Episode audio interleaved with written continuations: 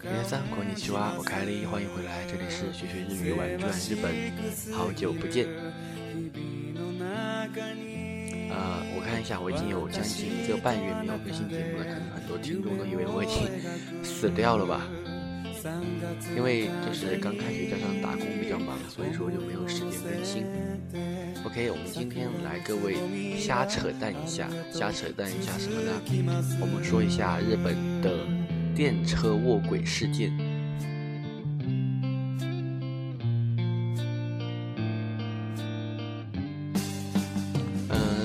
众所周知呢，日本是一个电车系统很发达的国家，它的尤其是在首都东京圈，它的电车是到处都能看见。然后因为日本人的工作压力特别大，就会时不时的发生，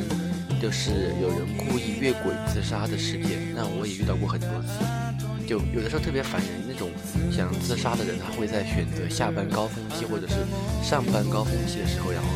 自杀卧轨，就会耽误很多很多人的行程，就会。只要有一趟电车给晚点，然后往后的电车都会推迟。那这也能够侧面的反映出这个国家的压力特别大，然后人都是无声无息的干着活工作着，然后就是你的那个紧张状态也好，你的压力会到一个临界点，然后直到那一刻你会整个人崩坏，然后会选择一些比较极端的方式，就是自杀。卧轨就或者是做一些比较恶性的事件，就是拿刀啊。因为以前秋叶原好像发生过这种事件，就是说拿刀那种怎么说，就是不管谁就拿刀就去刺杀别人，就捅别人那种的，挺可怕的。而且我有看过一个那个兰亭姑，就是那个排名。在东京有一个车站叫做新小岩新沟一瓦，那个车站呢是因为有快速列车经过，它是从都内到成田机场的一个快速线必经之路，所以说呢电车在那个地方是不停的，然后速度比较快，所以说很多人会选择在那里自杀。那有感兴趣的小伙伴可以去上百度或者是 Google 搜一下新小岩。然后就会弹出一大堆的，就是那种什么自杀圣地、越轨的那种新闻报道，其实挺可怕的。因为我以前的家就住在那附近，就会经常出现电车晚点的事情。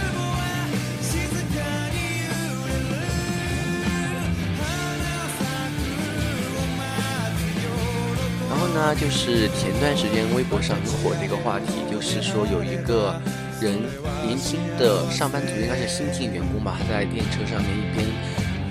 泪流满面，然后一边吃着面包，然后被那个日推的网友给拍下来发到了网上面，火到了那个国内的微博，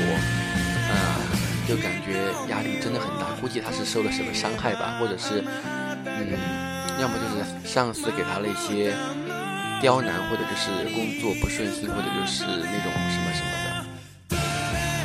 因为本人也是现在大三，很快就会面临找工作，也会像他们一样，就是日语有个单词叫做“萨拉利”嘛，就是上班族的意思，就是说西装革履的，每天，嗯嗯，给公司卖命的那种人，所以说感觉会很辛苦。然后想到自己可能再过一两年就会加入他们的这个行列，我也感觉是蛮心蛮想不通的。而且我有一个前辈，他也是今年刚入职，我看到他发的那个朋友圈第一条。就是因为中国人毕竟不习惯日本那种鞠躬，或者是就是点头哈腰吧，可以这样说。就是他发的第一条朋友圈就说的是，呃，上班两个月了，然后从不会点头哈腰到对任何事、任何人都点头哈腰这个过程，嗯，就觉得嗯，生活不易。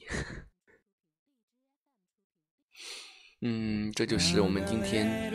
第一天，呃，不是第一天，就是我今天好久没有录节目，临时冒的泡，就是我们的瞎扯淡第一集之东京的电车还有卧轨，可能有一点消极，但是大家就听着玩吧，其实也没那么夸张，就是会偶尔出现电车延迟这种事情，也不是每天发生，毕竟正能量的人就是往往前看的人是大多数，对吧？？OK，这首歌呢，背景音乐是三月九号，是那个听说是，比如说是日本的新进员工或者是学生新入学的时候必须放的一首歌，送给各位。OK，这里是学学日语，玩转日本，我们下次再见。但下次不知道什么时候再见呢？再见，再见啦。